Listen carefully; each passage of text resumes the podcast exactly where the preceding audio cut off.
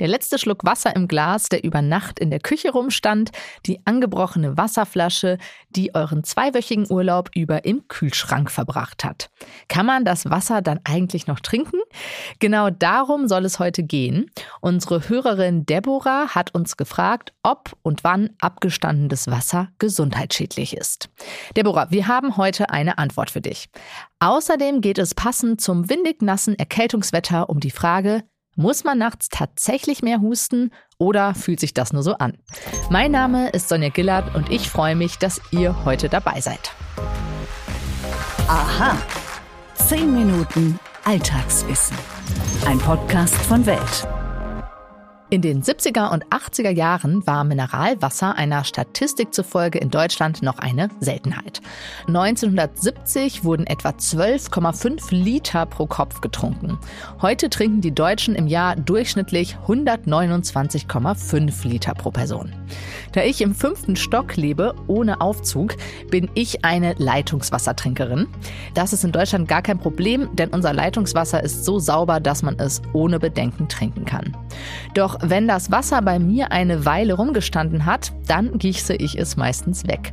Ich möchte heute wissen, ob das überhaupt nötig ist. Einer, der sich bestens damit auskennt, ist Helmut Grüning. Er ist Professor für Stadthydrologie und Wasserversorgung an der FH Münster University of Applied Sciences in Steinfurt. Hallo, Herr Grüning. Ja, schönen guten Tag, Frau Gillard. Leitungswasser ist unverderblich, würde ich tippen. Aber wenn wir es länger stehen lassen in der Küche oder die Flasche, während man im Urlaub ist, im Kühlschrank stehen lässt, halb angebrochen, dann schmeckt das Wasser irgendwann schal. Warum ist das so und bedeutet das, dass es dann ungesund für uns ist?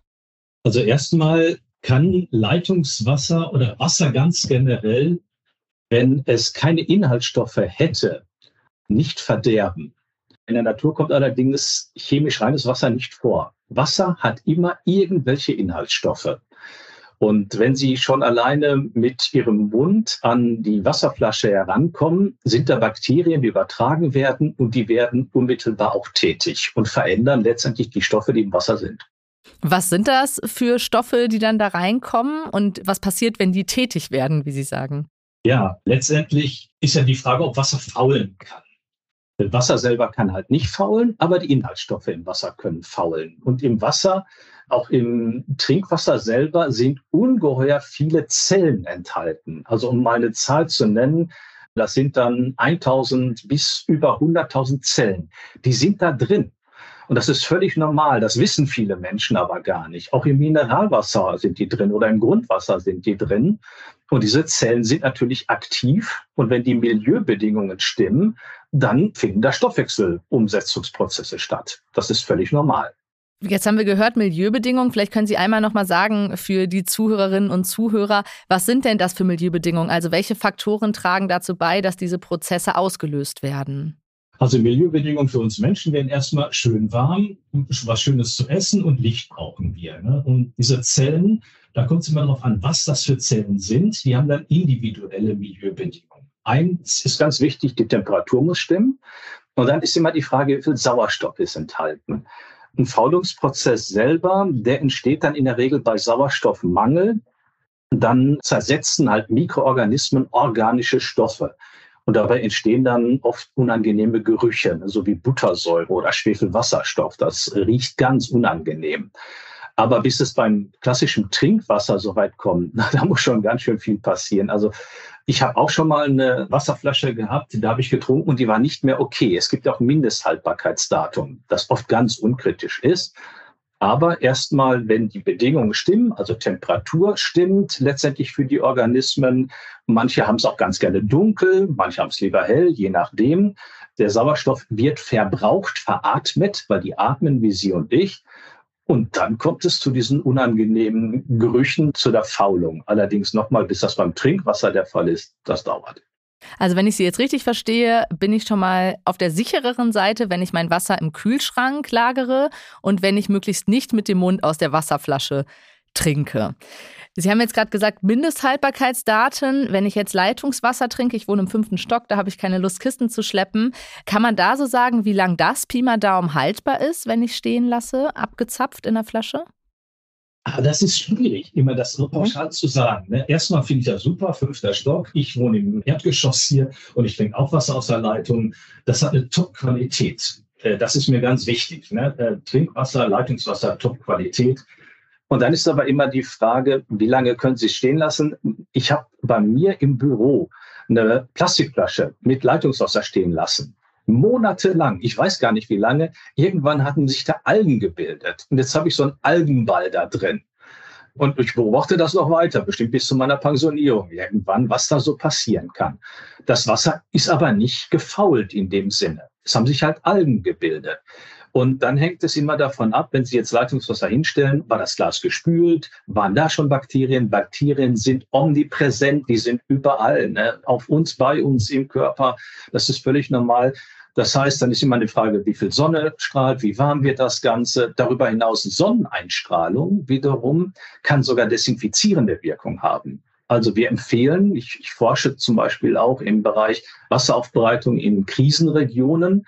Da gibt es eine Möglichkeit, das Wasser in einer Plastikflasche einfach in die Sonne zu legen und durch die Sonneneinstrahlung finden dann sogar Desinfektionsprozesse statt. Insofern kann ich gar nicht sagen, lassen Sie Ihr Wasser im Glas offen fünf Tage stehen und es wird nichts passieren. Wahrscheinlich wird nichts passieren. Aber ich persönlich würde Wasser dann schon immer frisch trinken und in einer angebrochenen Flasche, wie Sie es auch gesagt haben, dann auch im Kühlschrank aufbewahren, wenn es mehrere Tage sind. Ja, und dann kann nichts passieren, haben Sie jetzt gesagt. Was könnte denn im Worst-Case-Szenario passieren, wenn ich Wasser trinke, in dem sich Bakterien so stark vermehrt haben? Gut, dann ist immer die Frage, was sind es für Bakterien? Also das Schlimmste, das Problematischste, was wir an Bakterien halt kennen, was heißt das Schlimmste, also das Bekannteste, sind Cholera-Bakterien. Cholera ist die Krankheit der schmutzigen Hände. Und auch heute noch werden Sie in den Nachrichten immer wieder hören, in Kriegs- und Krisenregionen, die Wasserversorgung ist zusammengebrochen und die Menschen erkranken an Cholera. Die kann man gut behandeln. Ne? Sie müssen den Menschen nur Elektrolyte und Flüssigkeit zuführen. Die verlieren bis zu 25 Liter am Tag. Aber das ist so die, die klassische Krankheit durch schmutziges Wasser. Und wenn Sie, ach, also mir fällt da jetzt nichts ein, vielleicht könnten Sie so ein bisschen Verdauungsprobleme mal kriegen, wenn Sie halt was Verdorbenes gegessen oder getrunken haben. Aber dass das beim Wasser passiert, also das Risiko ist doch relativ gering. Das heißt, wenn es nicht mehr so gut ist, schmeckt man es auch oder man sieht, dass da vielleicht sogar Algen drin sind. Und ehrlich gesagt, dass die Cholera-Bakterien in der häuslichen Küche auftreten oder in der Büroküche, ist ja, wenn ich das jetzt richtig verstehe, doch eher unwahrscheinlich. Definitiv. Also was wir besprochen haben, das sind Extremsituationen. Ne? Wichtig ist beim Leitungswasser schön laufen lassen weil Bakterien sind enthalten und äh, stagnierendes Wasser, also stehendes Wasser, ist immer ein Problem auch aus den Leitungen kann sich was lösen, Kupferionen zum Beispiel. Alles erstmal nicht schlimm, aber wichtig ist, wenn Sie morgens aufstehen, lassen Sie es erstmal laufen, 20, 30 Sekunden, dann können Sie es ohne weiteres trinken und am besten immer frisch aus dem Hahn. Vielen Dank, Herr Grüning. Gern. Jetzt geht es weiter mit Mythos oder Wahrheit und der Frage, ob wir tatsächlich bei einer nervigen Erkältung nachts mehr husten müssen als tagsüber. Stimmt das wirklich? Mythos oder Wahrheit? Sie ist da, die Erkältungssaison. Ihr hört es auch vielleicht in dem ein oder anderen Podcast von uns, dass meine Kollegen und ich öfter mal erkältet sind in letzter Zeit. Zu einem Schnupfen gehört oft leider ja auch ein Husten und der kann manchmal wirklich hartnäckig sein. Besonders nachts fühlt sich Husten oft noch unangenehmer und intensiver als tagsüber an. Ob wir nachts tatsächlich mehr husten müssen, das wollte ich für euch herausfinden. Und das Ergebnis ist folgendes. Man liegt nachts zum Schlafen ja für gewöhnlich auf dem Rücken, auf der Seite im Bett und in dieser Position fließt vermehrt Schleim und Sekret aus der Nase und aus den Nasennebenhöhlen in den Nasenrachenraum. Ja, und das kann dort tatsächlich die Hustenrezeptoren reizen. Zum anderen liegt bei trockenem Husten häufig auch der erwähnte Schnupfen vor. Die verstopfte Nase führt dann dazu, dass man nachts vor allem durch den Mund atmet. Dadurch trocknen die ohnehin gereizten Schleimhäute im Mund- und Rachenraum schneller aus. Ja, und der Reizhusten wird dann stärker. Ein weiterer Faktor ist dann aber auch psychisch bedingt, denn wenn man nachts so im Dunkeln im Bett rumliegt und alles still ist, ist man weniger abgelenkt als tagsüber und nimmt den Hustenreiz verstärkt wahr. Dass wir dann nicht schlafen können, ist besonders ärgerlich, da Schlaf ja bekanntlich gerade bei Krankheit besonders heilsam ist. Deswegen habe ich noch ein paar Tipps, wie ihr trotz Husten zu ausreichend Schlaf kommt. Der erste ist, Stapelt doch einfach ein paar Kissen im Bett auf und schlaft dann mit erhöhtem Oberkörper. Das ist zwar nicht ganz so bequem, aber immerhin könnt ihr leichter durch die Nase atmen und es gelangt weniger Schleim in euren Rachen. Ja, außerdem sollte man vor dem Schlafengehen dafür sorgen, dass gute Luft im Zimmer ist. Wenn die Luft zu trocken ist im Schlafzimmer, dann kann das die Schleimhäute der Atemwege noch zusätzlich reizen. Vor allem im Winter solltet ihr die Heizung möglichst sparsam in der Nacht verwenden. Einfach ausmachen, euch warm einkuscheln und möglichst die Luft zusätzlich befeuchten. Ja, das kann man mit einem professionellen Luftbefeuchter machen, aber ihr könnt auch einfach eine Tasse Wasser oder ein nasses Handtuch auf die Heizung legen. Ich hoffe jetzt aber, dass ihr möglichst gesund bleibt. Falls es euch doch erwischt, könnt ihr die Langeweile im Bett vielleicht mit ein bisschen Aha überbrücken. Da habe ich was für euch, denn mit einem Welt Plus Abo könnt ihr ab sofort Bonusfolgen von Aha hören. Bei Welt, den Link dazu findet ihr in den Show Notes oder gleich in der Apple Podcast App ein Abo abschließen und da reinhören. In dieser Woche geht es um die Frage, was steckt hinter Sexfantasien? Wenn ihr Fragen an uns habt, die wir beantworten sollen, dann schickt sie uns gern per Mail an wissen.welt.de. Und wenn ihr uns eine Freude machen wollt, dann schreibt uns gerne Feedback oder hinterlasst es für uns auf den Podcast-Plattformen. An dieser Folge hat meine Kollegin Imke Rabiger mitgearbeitet. Mein Name ist Sonja Gillert. Bis zum nächsten Mal.